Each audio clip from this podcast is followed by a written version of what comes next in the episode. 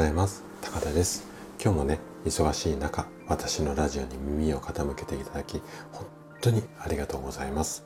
この放送は朝が来るのが楽しみそんな人を増やしたいこんなね思いを持った生体院の院長が月曜日から金曜日までの毎朝7時にお届けをしております。はい。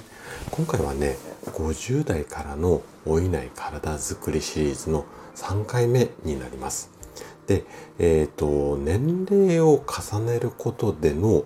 うつうつ病のうつですね。こんなテーマでね3回目はお話を進めていきます。あの人間の体の老化っていうのは一般的には40歳前後から始まるっていうふうにされています。でこの40歳を過ぎて50歳まあ50歳っていうか50代になると男性でも女性でも体だけじゃなくって心にまで変化が起こるように、まあ、なってしまうんですね。で今回は年齢を重ねることでのうつについてあれこれお話をしていこうかなというふうに思っています。是非ね最後までお聴きいただけると嬉しいです。ちょっとね、周りで工事やってるので、なんかいろいろ雑音があのバックで入っちゃったらごめんなさい。はい。じゃあね、ここから早速本題の方に入っていきましょう。えー、っとね、意外とこう知られてない事実だと思うんですけれども、50代でうつ状態っていうか、まあ、うつ病とまでは言わないんですけども、うつ状態になる方っていうのは非常に多いんですよね。これね、医学的な、まあ、データでもはっきりこう、まあ、エビデンスっていうか研究データもある内容なんですよね。じゃあなんで50代でうつになる方が多いかっていうとその原因はねズバリ加齢とホルモンの関係なんですね。で例えば男性であれば男性ホルモンこの男性ホルモンテストステロンなんて言われたりしますがこれが減少してしまう女性であれば女性ホルモンこれはエストロゲンなんて言われていますがこれが減少していますでこのホルモンっていうのは分泌量が、あのー、毎日毎日分泌されるんですがその量が減ってしまうことによって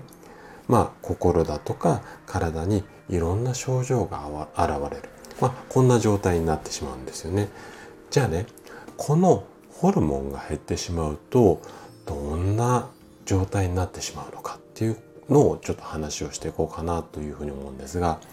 まずね男性ホルモン。このね男性ホルモンが減っちゃうとどんな風になるかっていうと男性ホルモンっていうのはそもそも筋肉を作ることと大きな関わりがあるんですね。で男性ホルモンの分泌量が低下してしまうとこんなことが起こってきます。まず運動をしても疲れるだけで筋肉が作られなかったりだとかあとはね行動意欲まあやる気がこう低下してしまって、まあ、外出しなくなったりとか人付き合いが億劫になってしまったりだとかあとはね些細なことが気になったり落ち込みがちになるあとまあこれはちょっと私も かなり当てはまるところがあるんですが記憶力が低下してくる。まあこんなような症状が出てくるんですよね。で男性ホルモンってあの男性にしかないって思われがちなんですが女性の中にも、うんと、1割程度男性ホルモンがあります。はい。で、まあ、ちょっとここの話はね、今日は置いときます。じゃあ次に今度女性ホルモンについてなんですが、こちらはね、閉経後に大きく低下します。で、低下することによって女性の体っていうのは脂肪細胞から作られる男性ホルモンを原料として最低限の女性ホルモンを分泌する。これが理想のスタイルなんですけれども先ほどお話しした通り1割前後女性の中にもある男性ホルモン。この分泌量も減ってしまってかつ女性ホルモンの分泌量も減ってしまう。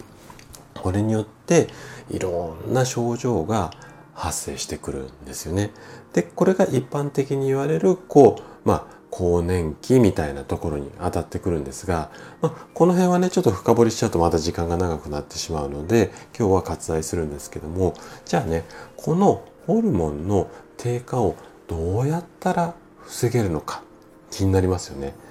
気になると思うんですが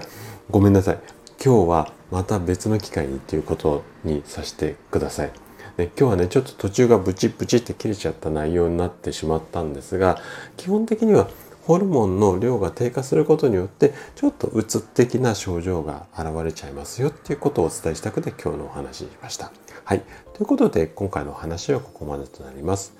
今日のお話がね、健康で豊かな人生を手に入れるヒントとなれば嬉しいです。そしてね、いつもいいねとかコメント本当にありがとうございます。あの更新する励みになってます。はい。ということで、朝が来るのが楽しみ。そんな人を増やしたい。こんなね、思いで活動中の高田がお届けしました。今日も最後までお聴きいただきありがとうございました。それでは、また。